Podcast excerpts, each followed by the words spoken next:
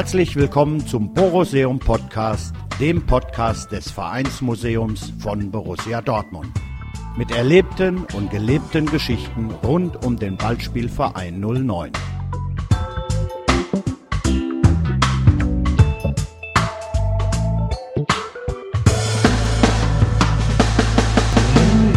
Thema heute ist das Revierderby vom 11.12.1976. Otto, lass die Löwen los.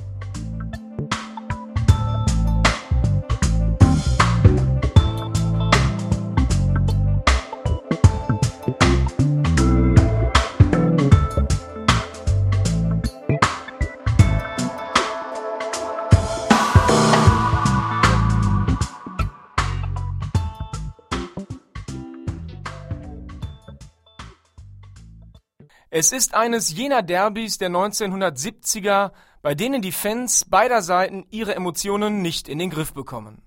Ein Spiel zwischen Dortmund und Schalke war längst kein Fußballspiel mehr, wie andere im Ruhrgebiet. Es war das Duell mit der größten Brisanz, das Duell, das die Fans am meisten elektrisierte. Das allerdings kurz vorweg war nicht immer so. Bis zum Zweiten Weltkrieg war Borussia mehr oder weniger ein Dortmunder Vorortverein wie viele andere zu dieser Zeit.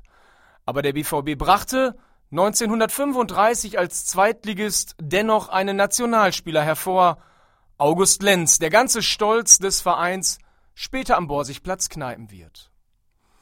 Lenz, einer der besten Fußballer in der Geschichte der Borussia, hatte einen Freund namens Kuzorra. Ernst Kuzorra, mit dem er auch gemeinsam im DFB-Dress auflief. Kuzorra, damaliger Fußballheld in Gelsenkirchen, Stadtteil Schalke und weit darüber hinaus mochte die Borussia und war gerne zu Gast am Borsigplatz. Schalke galt als Vertreter des gesamten Ruhrpott-Fußballs, als Repräsentant des Fußballs der Arbeiter, und so war man auch in der Malocha-Stadt Dortmund stolz auf die Knappen und pflegte gute Beziehungen zum Schalker Markt. Nur so lässt sich verstehen, warum Ernst Kuzorra erster Trainer des BVB werden konnte. Das war 1935 und wieso sich Schalke schon im Jahr zuvor 1934 in das goldene Buch der Stadt Dortmund eintragen durfte, nach dem Gewinn ihrer ersten deutschen Meisterschaft. Borussia und Schalke, das waren damals Freunde, keine Rivalen. Nach dem Krieg begann dann eine sportliche Rivalität. Die Borussia hatte dank guter Jugendarbeit und trotz zahlreicher Opfer, die der Krieg gefordert hatte, eine inzwischen erstklassige Mannschaft aufzubieten. 1947 schlugen die Helden um August Lenz, Max Michalek und Adi Preisler den S04 im westfälischen Endspiel in Herne triumphal mit 3 zu 2. Kuzorra und seine Mannschaftskameraden waren darüber so sauer, dass sie nicht zur Siegerehrung erschienen. Die Zeiten hatten sich verändert, die Rhein-Ruhr-Zeitung titelte völlig konsterniert Schalke nicht mehr Westfalenmeister. Statt Borussia ist Westfalenmeister. Weil es seit 1933 nie eine andere Mannschaft als Sieger gegeben hatte als den S04. Jetzt gab es den BVB. Es war eine Wachablösung und die Dortmunder waren zu Oberliga-Zeiten zwischen 1948 und 1963 deutlich erfolgreicher als die Schalker. In den 60er Jahren gab es vernichtende Niederlagen für S04. Der BVB eine Klasse für sich. 7 zu 0, 6 zu 2, 4 zu 0, Aki Schmidt, Sigi Held, Lothar Emmerich. Die Schwarz-Gelben ließen den Königsblauen selten eine Chance, aber noch immer war es eine rein sportliche Rivalität. Auf und abseits des Platzes waren überzogene Härte, ausufernde Emotionen oder Boshaftigkeiten selten zu beobachten. Stattdessen gab es Respekt, sogar Freundschaften der Spieler untereinander und auch auf Schalke freute man sich 1966 über den ersten deutschen Europapokalsieger Borussia Dortmund. Dann aber zu Beginn der 1970er prägten mehr und mehr soziale Probleme das Ruhrgebiet. Zechenkrise, Stahlkrise, wegbrechende Arbeitsplätze. Spiegelbildlich kämpften auch beide Vereine parallel ums Überleben. Die Brussen, die es nicht schafften, den Erfolg von Glasgow zu konservieren und viele personelle Fehlentscheidungen trafen, stiegen nur sechs Jahre nach ihrem größten Erfolg sogar ab. Der S04 hatte 1971 das Spiel gegen Arminia Bielefeld verloren und sich die Niederlage bezahlen lassen, war also mittendrin im Bundesligaskandal. So wurde zumindest auf der Fanebene aus der Rivalität eine Feindschaft, aus Frotzeleien üble Beschimpfungen, vielfach gab es blutige Nasen beim Revierderby. Und doch, trotz mancher Aggression, überwiegt bis heute der Zauber dieses Fußballspiels. Viele Spiele haben Derby-Charakter. Nur das Spiel zwischen Borussia Dortmund und Schalke 04 aber erfüllt alle Kriterien zur Definition eines wahren Kult-Derbys. Es hat eine lange Tradition. Die Kartennachfrage übersteigt bei weitem das Angebot. Die geografische Nähe der Städte bedingt einen sehr ähnlichen Menschenschlag auf den Tribünen, was das Bild der sich streitenden Geschwister nahelegt. Die Bedeutung des Derbys ist für beide Seiten groß, dass Familienfeiern geschwänzt werden, es schafft Vorfreude und Angst auf Sieg und Niederlage, und es gibt sogar ein misstrauisches Interesse füreinander. Die Stammtische, hier wie dort, diskutieren über Probleme beim Rivalen. Die Fanforen beider Seiten im Internet sind stets auf dem neuesten Stand über die Lage beim ungeliebten Nachbarn. Es ist das Spiel mit der größten Faszination im deutschen Fußball. Das war an jenem Dezember-Samstag 1976 nicht anders. Endlich nach dem Aufstieg des BVB hatte die Bundesliga ihr Derby zurück – ein 2 zu 2 vor 54.000 im Westfalenstadion. Ente Lippens hieß der umjubelte schwarz-gelbe Held und Otto Rehagel war Trainer der Brussen in ihren Schnitt-Tabak-Löwentrikots. Der Schlachtruf erklang aus tausenden Kehlen. Otto, lass die Löwen los. Hier das entsprechende Kapitel aus dem Buch Das Revierderby, die Geschichte einer Rivalität. Es ist das erste Bundesligaspiel der Nachbarn seit dem Wiederaufstieg des BVB aus vierjähriger Zweitklassigkeit, wobei das letzte Derby noch nicht lange zurückliegt. Am 18. Oktober 1975 hatte Schalke vor 60.000 im Pokal mit 2 zu 1 gegen die Borussia gewonnen, was schnell in Vergessenheit geraten wäre, doch an den Krawall am Rande erinnern sich noch viele. Ganze Horden hatten sich hinter und in der Gästekurve geprügelt, auch in der Straßenbahn und schon am Bahnhof. Schalker, Dortmunder und Essener liefern sich eine Schlacht fern jeder Vernunft, und nichts ist geblieben von der netten Atmosphäre, etwa bei der Einweihung des Westfalenstadions im April 1974. Zu fast jedem Derby der 70er Jahre gibt es Hinweise auf Gewaltexzesse am Rande, die Gruppe der Chaoten ist enorm und die Trennung der Fans wird zur obersten Aufgabe für Polizei und Ordnungsdienst. Diese Entwicklung dürfte auf den 60er Jahren beruhen, als Borussia die Schalker sportlich weit hinter sich lässt, was sich in den 70ern umkehrt. So leben die Fangruppen in einem Klima, in dem Missgunst, Neid, Häme und Ablehnung gedeihen können. Die Rivalität tausender Kuttenträgern in den Kurven ist groß wie nie und statt gemeinsamer Fußballfeste gibt es Schlagringe und Fahrradketten als Mittel der Auseinandersetzung. Das Nachrichtenmagazin Der Spiegel zitiert im Januar 1978 die üblichen Fangesänge, wobei es bis heute sogar noch deutlich schlimmere gibt. Zitat Wer spielt den größten Schund? Der BV Borussia Dortmund. Die größten Arschlöcher im Revier, das sind die Fans von Schalke 04. Wem treten wir die Ärsche wund? Den schwulen Fans von Borussia Dortmund. Sully war als BVB-Fan in den 70ern oft mit dabei. Derbys, sagt der heute knapp 50-Jährige, waren Tage, an denen man sehr aufpassen musste auf dem Weg von Dortmund-Löttringhausen nach Gelsenkirchen. Zitat. Wenn ich nach Schalke fuhr, dann immer neutral gekleidet. Manchmal hatte ich den Schal unter dem Pulli, aber auch das konnte riskant sein. Vor unserer Gästekurve lauerten uns die Schalker auf. Die standen auf einem Hügel, an dem wir vorbei mussten, und es knallte jedes einzelne Mal, trotz der berittenen Polizei. Wenn du drin warst, ohne Nasenbluten, dann war das ein Erfolg. Das ging im Rückspiel den Schalkern aber nicht anders, auch das habe ich gesehen. Essener waren auch immer viele da, später Hamburger. Im Grunde ist das alles hochgradig peinlich und beschämend, umso mehr als dann Brussenfront und Gelsenszene übel mitmischten und es immer organisierter und krimineller wurde. Dass Essener Fans nach Gelsenkirchen fahren, um ein Fußballspiel ohne RWE zu sehen, mag Laien verwundern, ist zu dieser Zeit aber völlig normal. Spätestens seit der Saison 1970-71 sind RWE-Fans auf Schalke gar nicht gut zu sprechen, denn beim Bundesligaskandal war Essen abgestiegen, die Schalker trotz verschobener Spiele in der Bundesliga geblieben. Für RWE-Fans ausreichend Anlass für eine tiefe Feindschaft zu S04 und Grund genug, den BVB sympathisch zu finden. Diese Verbrüderung macht den Schalkern keine Sorgen. Zumindest nicht in Heimspielen. Angriffe auf Gästefans in der Südkurve sind normal, viel geübt, gerne in den Halbzeitpausen, sodass niemandem bange ist.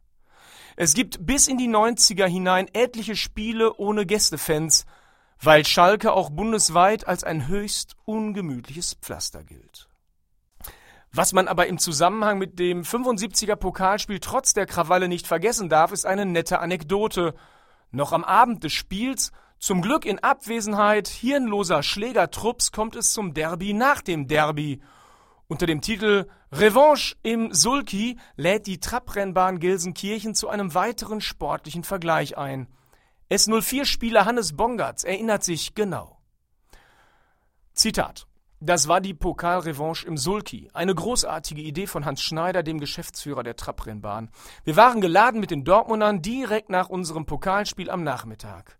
Wir Schalker waren ja Pferdefreunde, Trabrennen, das war unser Ding. Da war ein Riesenandrang, da sind alle vom Parkstadion rübergekommen, Schalker und Dortmunder, alle ganz friedlich. Ich weiß, dass der Horst Bertram vom BVB und der Ente Lippens bei Dortmund mitfuhren und bei uns Aki Lütgebomert, Rolf Rüssmann, Klaus Fichtel, Klaus Fischer und ich. Und wollen Sie wissen, wer gewonnen hat?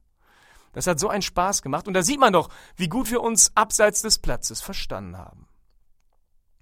Pokalniederlage, Trabrennniederlage. Was für die Brussen aber wirklich wichtig ist, ist die Rückkehr ins Oberhaus.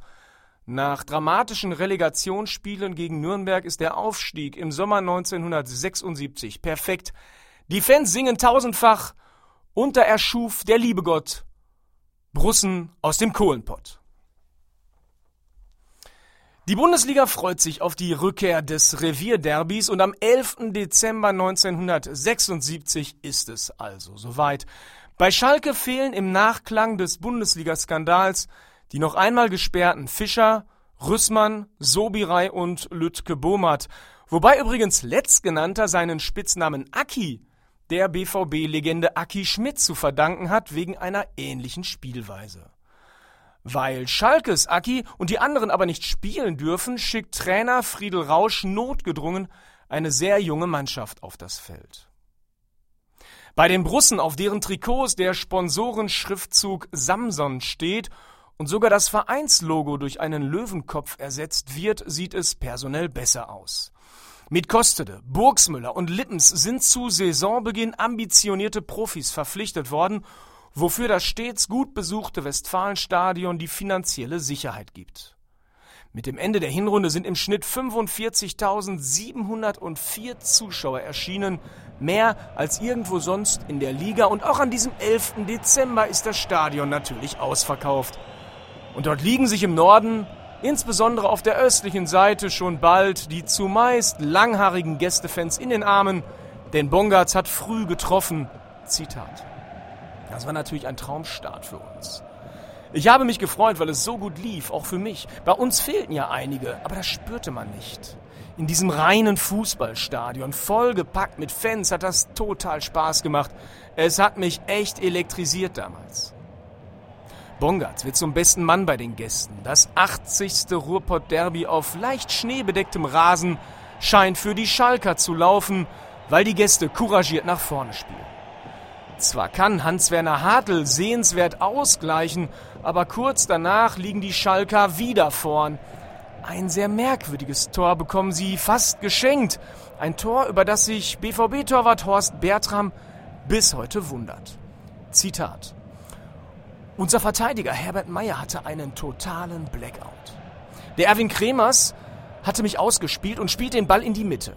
Da stand aber kurz vor der Torlinie Herbert Meyer und er will mir den Ball in die Hände schieben. Er ruft mich Horst und spielt den Ball mit der Innenseite. Nur leider nicht parallel zur Linie zu mir, sondern schön langsam ins Tor. Ich habe gedacht, was soll denn der Quatsch jetzt? Der hatte sich einfach total vertan. 2 zu 1 für Schalke. Der Herbert konnte mir das später nicht erklären, was er sich dabei jetzt gedacht hatte. Aber wie sollte er das auch erklären? Nach der Pause erhöhen die Borussen den Druck. Otto Rehagel, wild gestikulierend und das Publikum treiben die Mannschaft nach vorne, sodass Borussia durch Lippens doch noch zum Ausgleich kommt. Lippens, der Willi heißt, den aber alle Ente nennen, ist ein Fußball-Entertainer, weshalb die Fans auch wegen ihm in Scharen kommen. Mal setzt er sich im Dribbling auf den Ball, mal dreht er sich gerne auch mehrfach um die eigene Achse, lässt den Ball aber liegen Mal wirft er Toilettenrollen von den Fans im Konfettiregen geworfen, zurück auf die Tribüne. Diesem Ente Lippens, Holländer über den Vater, damals 30 Jahre alt und von Beginn an Liebling der Massen, gelingt das umjubelte 2 zu 2.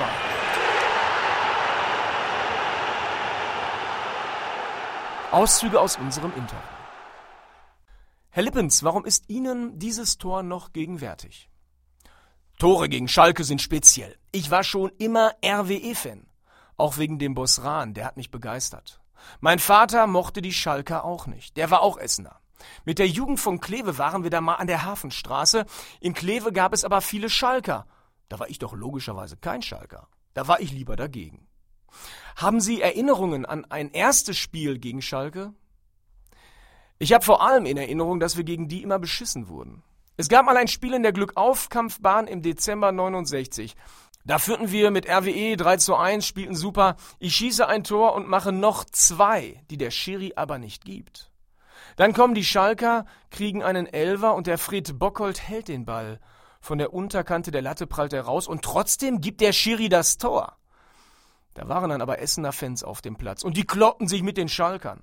Am Ende hast du das 5 zu 3 verloren. Und wissen Sie, was mal ganz peinlich war? Das hat unser Platzwart fast nicht überlebt vor Scham. Da hatte der morgens aus dem Fenster geguckt, weil der ja im Stadion wohnte, und dann sieht der alles blau-weiß angestrichen. Die Wellenbrecher, die unteren Bereiche der Flutlichtmasten und die Tribüne. Vor dem Anpfiff hat er da rumgemalt, dass das bloß alles wieder weg ist, wenn die kommen. Aber da war schwer Bambule, was mit Schalke abging an so einem Tag. Herr Lippens, hätten Sie sich vorstellen können, nach Schalke zu wechseln? Auf gar keinen Fall, unmöglich. Ich kann ja nicht nach Jahren bei RWE den eigenen Fans den Tomahawk nur so in den Rücken rammen. Dabei wollten mich auch die Schalker. Ede Lichterfeld, der Betreuer, und Oskar Siebert haben finanziell auch ordentlich was geboten. Aber für mich war das überhaupt kein Thema. Aber Dortmund, frisch aufgestiegen, war eine Wundertüte. Ja, die Dortmunder haben ja auch was rausgetan. Die waren ja genauso verrückt wie Schalke. Das war für mich eine Herausforderung beim BVB und die Fans mochten mich, das war mir klar. Da war die Entscheidung leicht. Dass sich Dortmunder und RWE-Fans verbrüdert hatten, das hatten wir ja mitbekommen. Es waren noch immer viele Brussen an der Hafenstraße. Ich wechselte also die Farben, aber nicht den Rivalen. Das musste ja auch passen und deshalb Dortmund. Sie sind wie Manny Burgsmüller allerdings stets in Essen wohnen geblieben. Ja, wir haben in Kupferdreh gewohnt und sind zusammengefahren. Eine Woche er, eine Woche ich.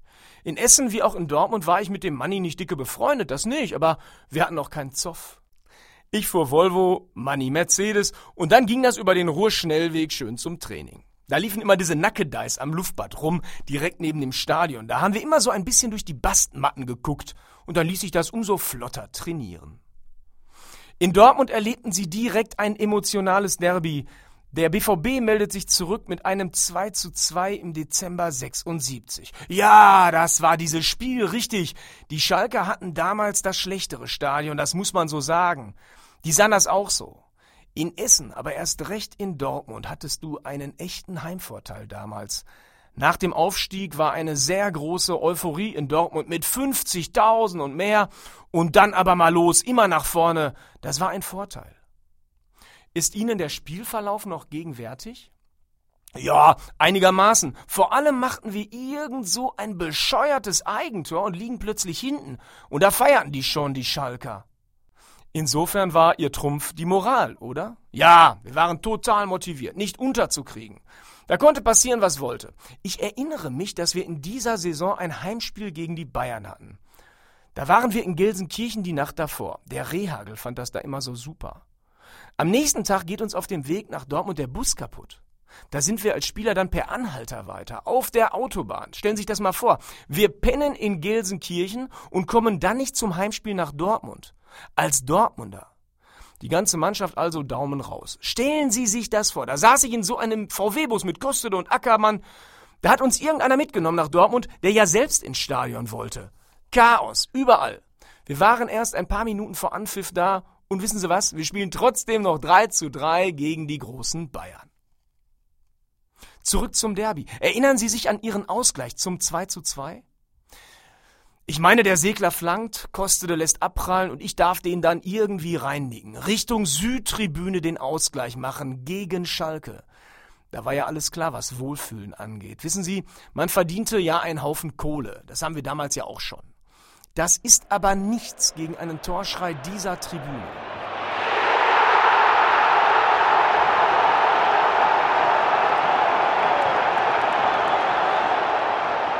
Wenn das Stadion aufschreit, dann geht dir einer ab. Das ist wie Beischlaf. Das kannst du nicht beschreiben. Das hat mir alles bedeutet. Da löst sich der Frust der miesen Zweitliga-Zeiten im Stadion. Du spielst endlich wieder gegen Schalke, liegst zurück durch so ein Ding und dann kommt Ente und macht alle glücklich. Das war der größte Lohn. In diesem Spiel wirst du zum Dortmunder, weil sich das anfühlt wie ein Sieg und du siehst überall die glücklichen Leute. Haben Sie gerade gesagt, Sie hätten in Gelsenkirchen übernachtet? Ja sicher, wir sind immer ins Maritim gefahren. Otto war ja so ein Kaffeehaustyp und er fand das da irgendwie dufte. Wir haben vor unseren Spielen in Gelsenkirchen geschlafen und da sind immer so Dinger passiert. Wir spielten mal gegen Gladbach und sind vor dem Heimspiel im Maritim und siehe da, die Gladbacher auch. Wir und die im gleichen Hotel in Gelsenkirchen. Wahnsinn. Wir essen also zu Abend sogar im gleichen Raum. Lattek trifft Rehagel. Bier trifft Wasser. Wir durften nur Mineralwasser, aber die da drüben tranken immer schön Pilz und prosteten uns zu. Was waren wir sauer. Am nächsten Tag haben wir 4-1 verloren. Und was macht der Otto? Der erlaubte uns dann auch Bier. Das war eine späte Einsicht, aber zum Glück kam sie ja noch und wir spielten danach doch ein bisschen fröhlicher. Soweit das Kapitel zum Derby im Dezember 1976. Zum Ende aber noch ein akustischer Einblick in das Interview, wie es lief, ablief, authentisch ablief in das Interview, das ich mit Ente Lippens für das Derbybuch führte. Es macht deutlich, wie sehr dieser Mann den Fußball lebt und liebt und auch seinen BVB. Sein Stichwort war der Name Klaus Fischer. So, aber was ich gerade noch, noch vielleicht sagen wollte, wo wir den Klaus Fischer und so mal ansprechen. Ja. Äh, heutzutage nach den Lokalkämpfen, so, wo ja wirklich Brass ist und, und sag ich mal, da umarmen die sich. Ja, da gehen die aufeinander zu, da tauschen die das Trikot dann umarmen die sich und äh, äh, da fragt vielleicht der eine den anderen noch, na, was machen deine Aktien auch alles klar oder so.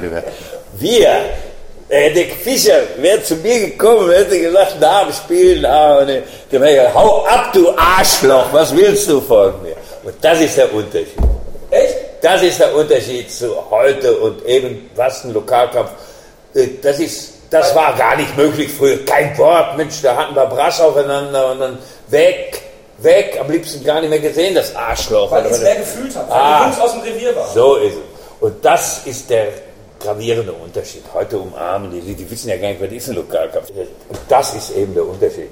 Wer hätte mich nicht anschauen? Verloren gegen Schalke mit Rot-Weiß, sondern der spricht mich an. Mann, hau ab, du Arschloch. Lass mich zufrieden. Äh, das wäre gar nicht gegangen. Das wäre nicht gegangen. Und gerade weil sie so drauf sind. Ja. Sie haben ja um sich herum auch wieder nur blaue. Ja, das ist anders geworden jetzt. Man, man, mit der Zeit fühlt man, wenn man, wenn man das nicht mehr äh, äh aktiv betreibt, das Ganze. Äh, ich habe heute auch nichts dagegen, wenn Schalke gewinnt, möchte ich ganz ausdrücklich sagen, weil äh, man muss, glaube ich, in unserer Region umdenken und man muss dem, den Vereinen hier in der Region äh, äh nur Gutes gönnen, weil im Endeffekt unsere ganze Region äh, aufgewertet wird eben über Fußball auch und über auch das Gefühl der Leute, die hart arbeiten und so. Das kann man, das muss man einfach akzeptieren. Und bevor immer im Süden gefeiert wird, oder also ist es besser, wenn bei uns gefeiert wird. Und das sehe ich mittlerweile so. Äh, das heißt nicht, dass wenn also in Dortmund gegen Schalke spielt oder im Pokal Essen gegen Schalke, dass ich nun für Schalke bin. Das, das, äh, so weit wird es dann wohl nicht kommen. Und 2007, als die Schalker in Dortmund hätten Meister werden können, haben sich schon gefreut. Gut, die hatten ja vorher schon in Bochum ja. verloren. Da fing die ganze Miserie an. Äh, da war ich natürlich auch noch begeistert. Äh, dann natürlich das Dortmund dann auch noch. Wie gesagt, aber im Endeffekt wenn man das Ganze nüchtern sieht, ist das immer schade dann, ja. Aber Sie gucken auf Sky oder gehen Sie auch noch mal ins Stadion und wie Ja, aber, aber nicht mehr so oft, weil das ist alles heutzutage eher so geworden, dass ich, ich war einmal bei der Borussia und ich da, äh, da habe ich gedacht, da gehst du mal eben gucken, wie die Kabinen aussehen. Und äh, da bin ich da, habe ich die Türe aufgemacht, da steht da so einer vor mir. Und ich so, halt! Ne? Ich sage, was ist los hier? Was ist los? Da, da wissen Sie nicht, wo Sie sind hier. Da sage ich, Sie sind hier im Lizenzspielerbereich. Da habe ich gesagt, boah, Lizenzspielerbereich, da wollte ich immer mal hin. Aber wie gesagt, das hat sich geändert.